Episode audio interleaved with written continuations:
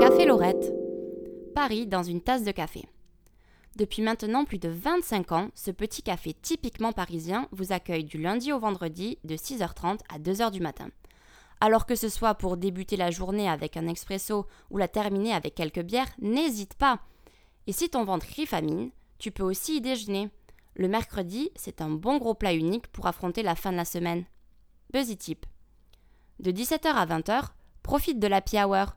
On se fait plaisir avec des verres de vin et des pintes à tout petit prix.